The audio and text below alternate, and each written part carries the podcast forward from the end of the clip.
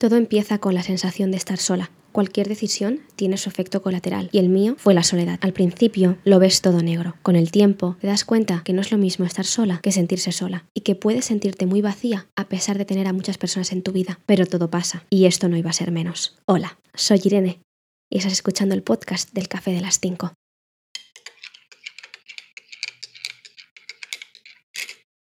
Y tenía muchas ganas de empezar a grabar estos episodios. Soy consciente de que todavía tengo que acabar mi viaje a Tailandia y lo acabaré, pero es cierto que mi viaje a Jordania fue un viaje súper especial, súper importante, muy revelador y que creo que ya va siendo hora que aparezca por aquí porque es cierto que creo que puede inspirar y servir de inspiración e incluso de ayuda a muchas otras personas. Así que vamos allá. Tardé unos meses en tomar esta decisión, en la de irme a Jordania, pero bendito momento en el que la tomé. Viajar sola, sin nadie conocido a mi lado estaba en mi checklist desde hacía tiempo, pero el momento nunca llegaba hasta que tomas ciertas decisiones y llega. En aquel momento yo me dije, es ahora o nunca. Y cuando llega el momento, lo sientes. Y con esa adrenalina de estar haciendo algo importante para una misma, me cogí un vuelo y le dije a mi familia que me iba a Jordania. Obviamente, mi familia dijo, ¿Jordania de qué? O sea, ¿dónde vas? A Jordania, que se te ha perdido allí. Bueno, en mi cabeza el viaje podía ser súper guay o una puta mierda y ha resultado ser una de las mejores decisiones de mi vida y lo mejor que hecho en años. Antes de explicarte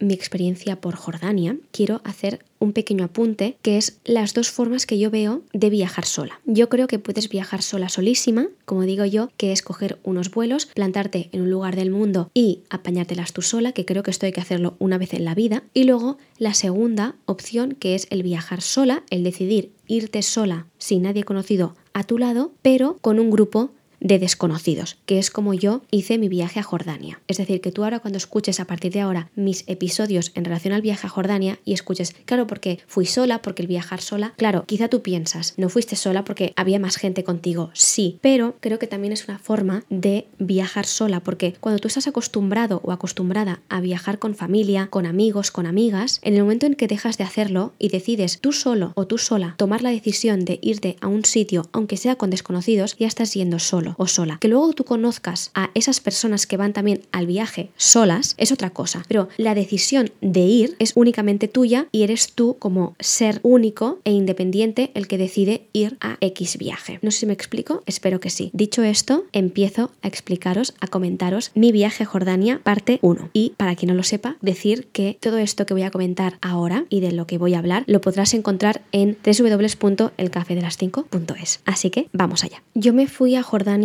con WeRoad.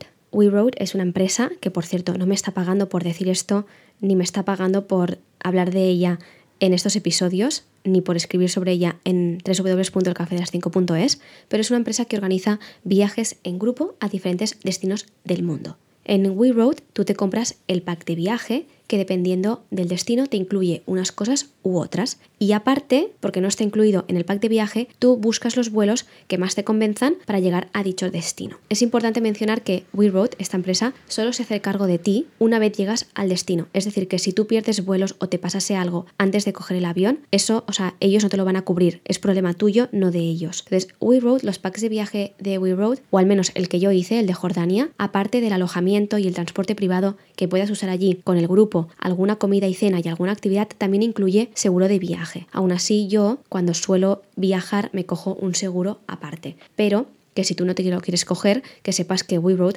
tiene seguro de viaje y te entra incluido en el precio del pack de viaje. Ellos en su web te lo especifican todo, te especifican todo lo que está incluido en, en cada pack de viaje. Lo que no pone, aunque sí que es verdad que es forma parte de su publicidad, es que incluye también conocer gente increíble y que posiblemente vuelvas a casa con nuevos amiguis, que es lo que me pasó a mí, que por eso este viaje es súper especial porque conocí a gente increíble y me llevé a casa nuevas amistades, aparte de obviamente haber visitado un país como Jordania y haber visto una de las siete ¿verdad que sí, no? Sí, siete maravillas del mundo. Entonces, una vez dicho esto, el café de las 5, nunca mejor dicho, porque me estoy tomando mi cafecito de las 5. Bueno, pues dicho esto, y ahora estoy dudando de que sean 7 maravillas o no, e iba a buscarlo, por eso sí, son 7. Vale, perfecto, no me he equivocado, menos mal. Bueno, pues dicho esto, habiéndoos explicado un poquito de lo que trata We Road, prosigo a explicaros la odisea para llegar a Amán la capital de Jordania. Nos situamos el 17 de julio de 2022, mi vuelo salía de Barcelona ese día, el 17 de julio por la tarde, y esa misma mañana recibí un email diciendo que mi vuelo se había cancelado. Podéis imaginaros yo desde la cama leyendo ese email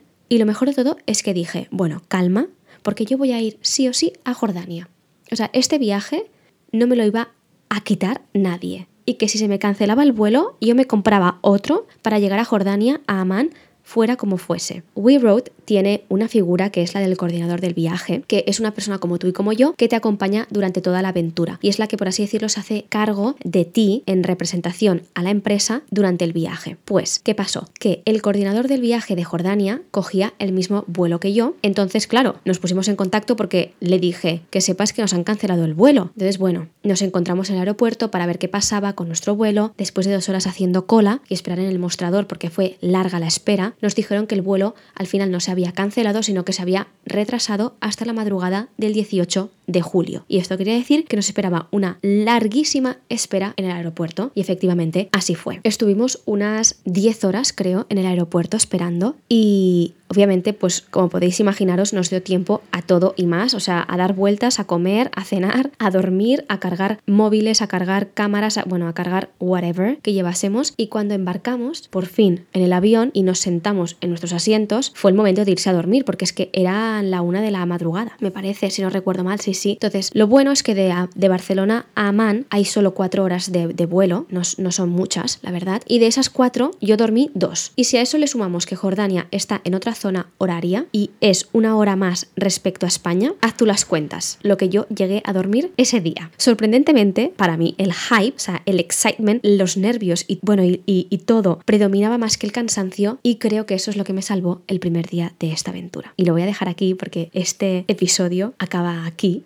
no sin antes decir dos cosas. La primera es que si te resuena lo que acabas de escuchar, te animo 100% a que hagas un viaje así. Para mí el viaje a Jordania fue súper revelador, algo súper importante que he hecho en mi vida. Cuando volví de Jordania no es que volviese siendo otra persona, pero sí que volví con muchos aprendizajes a mis espaldas. Uno de ellos súper importante, que lo voy a decir ahora mismo, que es el que, bueno, el no necesitar a nada ni a nadie para hacer algo, ni hombre ni mujer. Y cuando descubrí esto, porque fue a raíz del viaje a Jordania, fue como he descubierto Mm, el fuego, porque muchas veces sentimos que necesitamos a alguien sí o sí para hacer algo. Y no, es decir, no estoy romantizando el individualismo, cuidado, que ahora está muy de moda, pero sí que estoy promoviendo el poder hacer las cosas sola y solo, y que no pasa nada por hacerlo solo o sola. No eres ni un bicho raro, ni eres un friki, ni nada. O sea, ni, ni un, como quieran llamarlo las personas. No, eres una persona independiente que por los motivos que sean, porque es que hay mil motivos por los que puedes hacer las cosas solo o sola, pues ha decidido hacer un viaje en este caso solo o sola y no pasa nada. Y la segunda cosa que quería decir es que, que va en relación a esto, que si estás en un momento así, en el momento en el que te sientes solo o sola, en un momento en el que crees que tienes a muchas personas a tu alrededor, pero aún así te sientes vacío o vacía, que no te preocupes, que todos hemos, que todos hemos estado ahí, yo la primera, y por ese motivo me fui a Jordania sola con un grupo de desconocidos y que todo pasa. Esto es lo más importante. Todo pasa y creo que lo importante es encontrar cosas que nos hagan bien a nosotros mismos, a nivel individual y que si tú en algún momento decides compartirlo o compartir las cosas con alguien, estupendo, pero que sea porque realmente tú quieres y porque realmente tú eres consciente de que si no tuvieras a nadie con quien compartirlo o con quien hacerlo, también estarías bien. Así que nada, ahora sí que me callo, espero que te haya gustado este primer episodio del viaje a Jordania, que en realidad no he explicado nada del viaje, o sea, os he introducido un poco la empresa y lo que pasó en el aeropuerto, porque por desgracia, pues como ya habéis escuchado, se me alargó un poquito. Bueno, no alargó, mejor dicho, se me retrasó un poco este gran viaje, pero espero que os haya gustado